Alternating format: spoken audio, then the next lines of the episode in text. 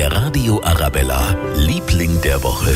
Das ist heute der Christbaum für den Münchner Marienplatz. Was? Jetzt schon, denken Sie? Ja. Jetzt ist nämlich raus, woher kommt. Aus einem Privatgarten aus Hohenpeißenberg im Landkreis Weilheim-Schongau. Eigentlich eine Sie, eine sibirische Weißtanne.